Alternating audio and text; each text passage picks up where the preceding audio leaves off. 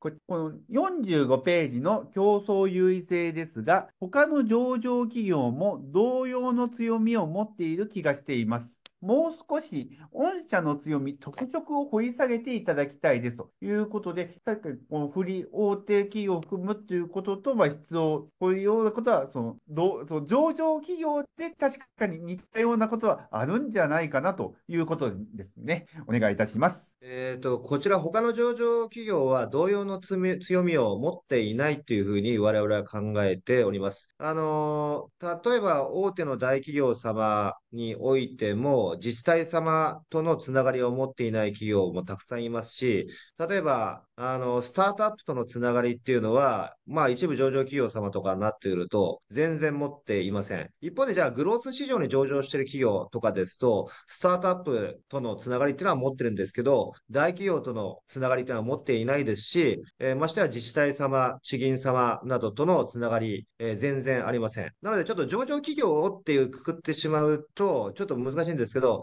まあ、プライム市場の中でも売上1000億超えのような、えー、そういった企業であれば、スタートアップとはつながっていない、まあ、プライム市場に上場しているとしても、この10年間で上場しているような企業であると、えー、大企業は自治体様とのつながっていないということで、この多様なプレイヤーとつながる力というところにおいても、すべてのプレイヤーとつながっている会社っていうのは、ほぼほぼないというふうに我々は考えております。そして、多様なプロ人材のマッチング、この異質なプレイをつなぎ合わせる力に関しても、あの、先ほどお伝えしたように、そもそもつなが、両方と全てとつながっているプレイヤーがいないので、えー、それをつなぎ合わせる力を持っている方も、企業もいないというふうに考えております。プラットフォーム事業について、前期非常に好調だったと思いますが、具体的にどのサービス、どのような顧客からの売り上げが増加しているのでしょうか。可能でありましたら、今後はこうサービスごと、たくさんサービスがこちら書いてありますので、あのサービスごと売り上げの開示を願いたいですと来ております。お願いいたします。はい、あの、前期、えー、ですね、えっ、ー、と、前期好調だったのは、今画面に出て、出ております、このファインドキャリアと呼んでいる広告事業の方が、えー、最も好調でした。でこちら昨年の1月に M&A して、えー、きましたが、す、えー、で、にのれんの焼却以上に、えー、利益が出ておりますので、えー、プラスとなっております。で、そして、あの、サービスごとの売上高に関しては、こちらは今後も開示する予定はございません。というのは、あの、サービスごとに共同で事業を運営しているものなどもありますので、あの、サービスごとの売上っていうのを出していくことが今非常に難しくなってきていますので、えー、以上のことから、えー、もうこの Web プラットフォーム事業という軸ではお出しすることは続けますが、えー、一つ一つのサービスという形では、えー、開示することは予定しておりません。ありがとう。人材不足が、まあ、叫ばれる昨今、その人材の、えー、確保ってはうまくできているのでしょうか？確かにこの営業人数は今、着実にこれ伸びているように見見えていますが、これが、まあ、対策とかうまくできているから、まあ、このような状態になっているのでしょうか？と来ております。お願いいたします。はい。えー、っとですね、我々、あの、人の採用というところに関しては、えー、先ほどお伝えした人的資本の考え方に基づいてやっておりますので、あの、入ってきてくれた方が、あの、しっかりとやる気を持って働ける環境づくりをしていくというのが、一番のあの離職対策になりますし、えー、他の会社と違って、えー、給与などで、給与やキャリアっていうことだけではなく、やはりライフワークがうちの会社にはあるよっていうことで、そこを引き付けにして採用しておりますので、ここが特徴になっております。まあ逆に言うと、すべての人に刺さるような採用をやっているのはなく、未来ワークスに、えー、とってフィットする人、えー、そういった未来ワークスがフィットする人材だけを採用するっていうような戦い方をしてますので、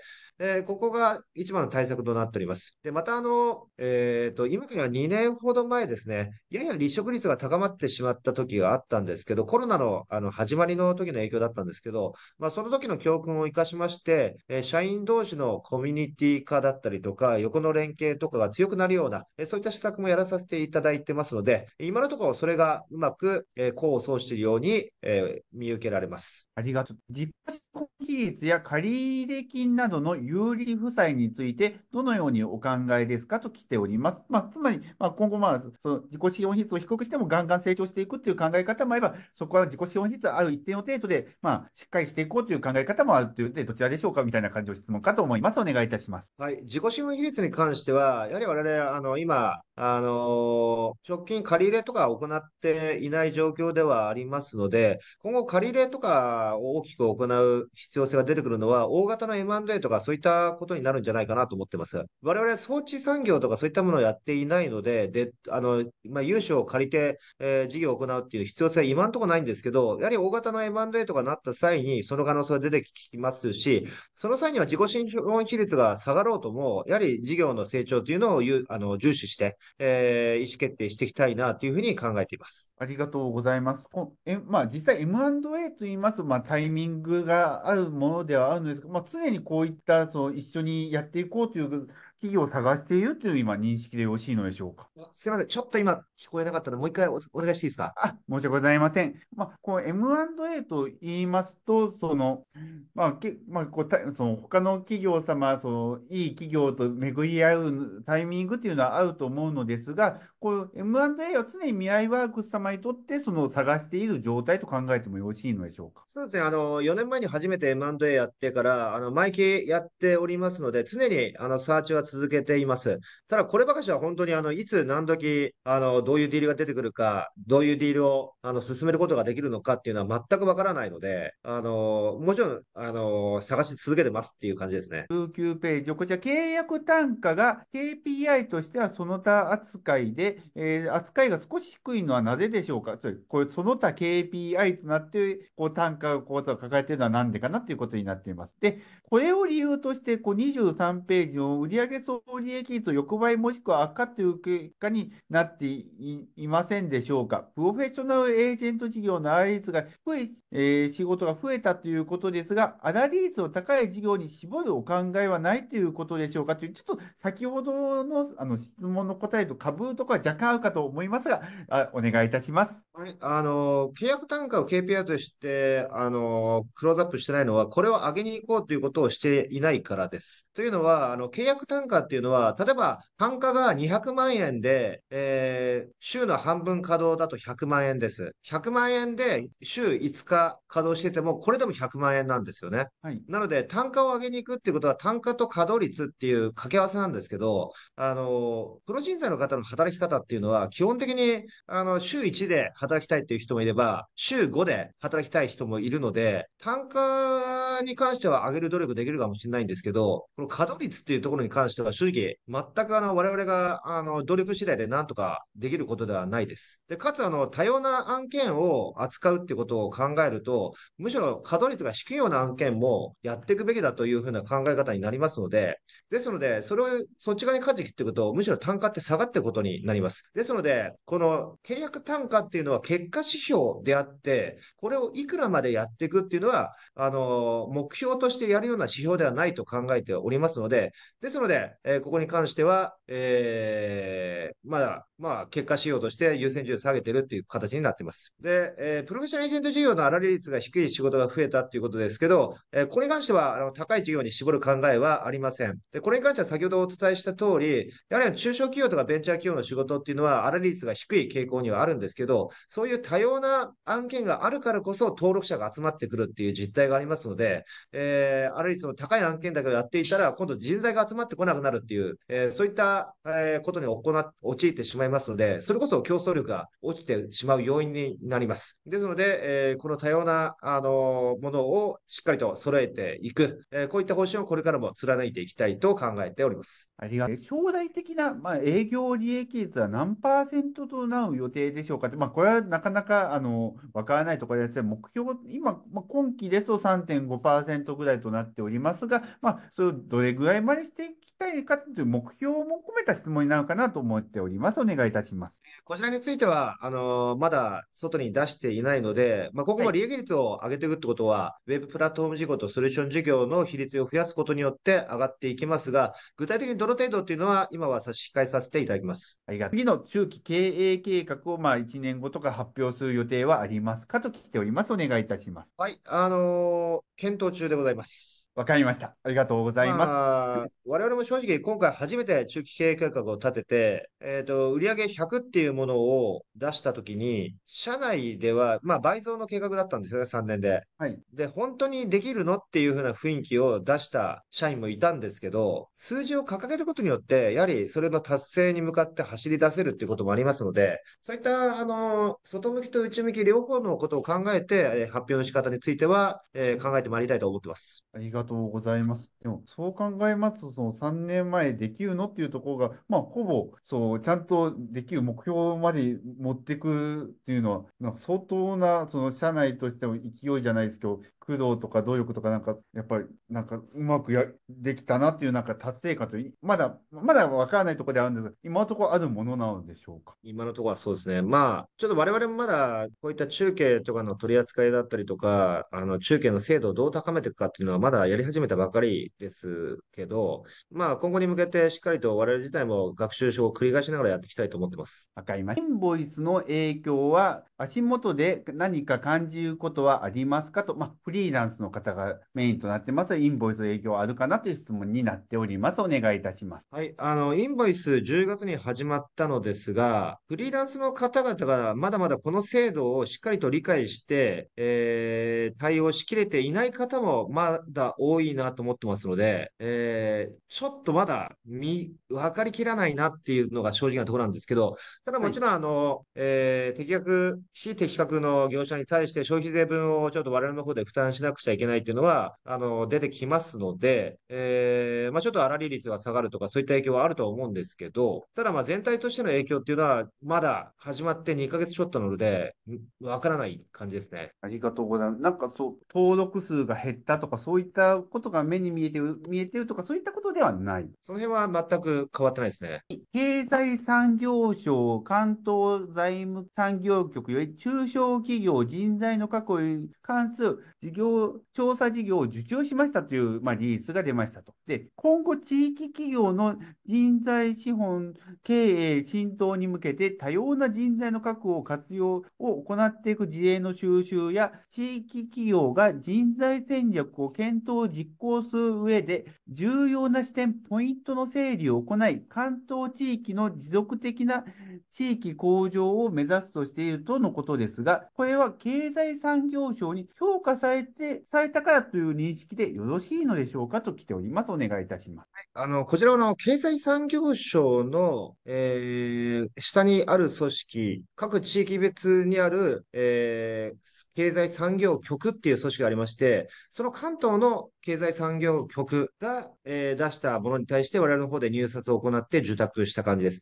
ですので、経済産業省に評価されたというよりかは、経済産業省の下部組織である関東経済産業局に評価されて受託に至ったっていう、えーそういったことになっております。ありがとうございます。こういったそういう受注となりますと結構ライバルとか多いものなのでしょうか？今回のこの関東のやつはかなり多かったですね。その中で、本当にあの、はい名だたる企業が入ってくる中で取ることができましたので、我々としてはすごく自信につながる受注となってます。ありが今、こう DX のお仕事が、まあ結構、まあ堅調だから仕事が増えているっていうのが、まあ結構言われているところであるのですが、とはいえ、まあずっと右肩上がりで増えていくのかなということもちょっと気になるところではあります。で、こちらの、その、市況感としまして、まだまだこういったお仕事っていうのは堅調に合うものなのでしょうか。それとも、今ちょっと、その成長というのは鈍化している、なんか今までとちょっと違うかなっていうところあるものなのでしょうかと来ております。お願いいたします。はい、こちらに関しては、引き続きまだまだ DX の案件っていうのは増えていくんじゃないかなというふうに我々は考えております。というのは、あの、DX と言われている領域っていうのが、どんどん増えて広がってきてますので、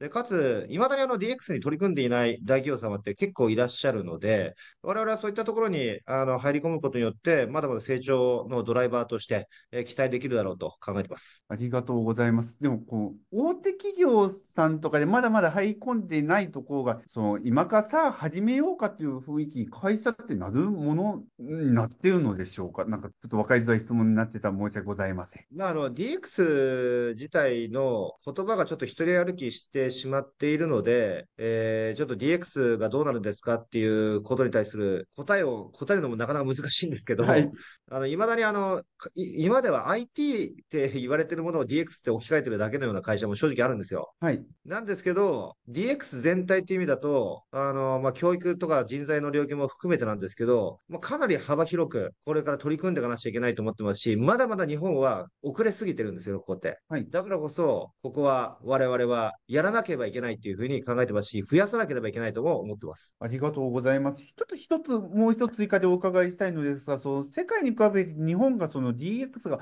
遅れていると、明確に今の岡本社長のお話ですと、遅れているという、まあ、認識を持っていると私感じたのですが、具体的にその他の国と違って、どういったところが遅れていると思われているのでしょうか？あの自分たちの事業に対してデジタルの力を活用するってところに対して変化をあの嫌がるので、特にメイン事業とかそういったところに対してデジタルの力を活用しないんですよね。はい、製造業とかもそうですし、もうありとあらゆる産業でそういったことが起きてます。つまり、まだその人間で確認するとかそういった方がまだまだはびこってるという考えですかね？えっと、確認作業だけではなないんですけどね。はい。例えば IoT の活用とかもそうだとは思うんですけど、まあ、いや、まあ、極端なこと言うと、うちの取引先とかで、いまだに契約書やっぱ紙っていうのは全然いますからね。そうなんですね。紙ですものすごいめんどくさいですよね。なんか、今の、なんか、少し古い時代とちょっと感じてしまいました。うん、契約、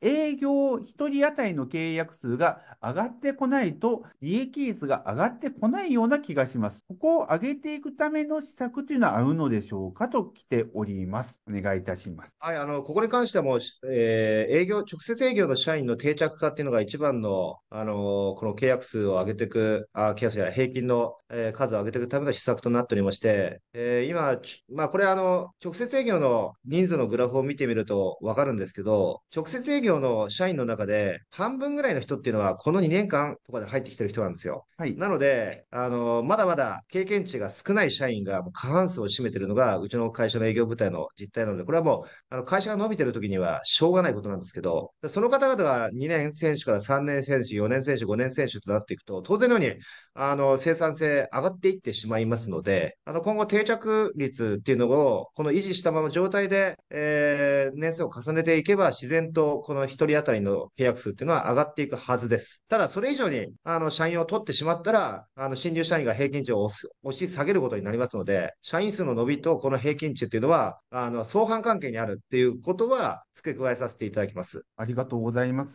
最後に一つお伺いしたいのですが、この今、その社員、まあ、2年されと若い人が多いよってことですが、そう若くてそう離職してしまうっていう方は少ないと考えてよろしいのでしょうか？あの一定割合ではもちろんあの離職してますので、ただ前に比べたらあの下がってきてるっていうような、そういった感じですね。じゃあ、徐々にこう定着率も今良くなっているという認識でよろしいんですね。はい、おっしゃる通りです。本日も皆様たくさんの質問ありがとうございました。最後にこ、ちら今見られている方に一言メッセージほどお願いいたします。はい、改めて、えー、本日は弊社未来ワークスのオンライン IR セミナーをご視聴いただきましてありがとうございます。えー、また、いろんなご質問をいただきまして、えー、ごご興味を持っていただきまして、え本当にありがとうございます。え弊社、まあ、本日もそうでございますが、え株主の皆様の期待に応えていけるように、え日々精進してまいりますので、え引き続き注目いただけますと幸いです。え本日はありがとうございました。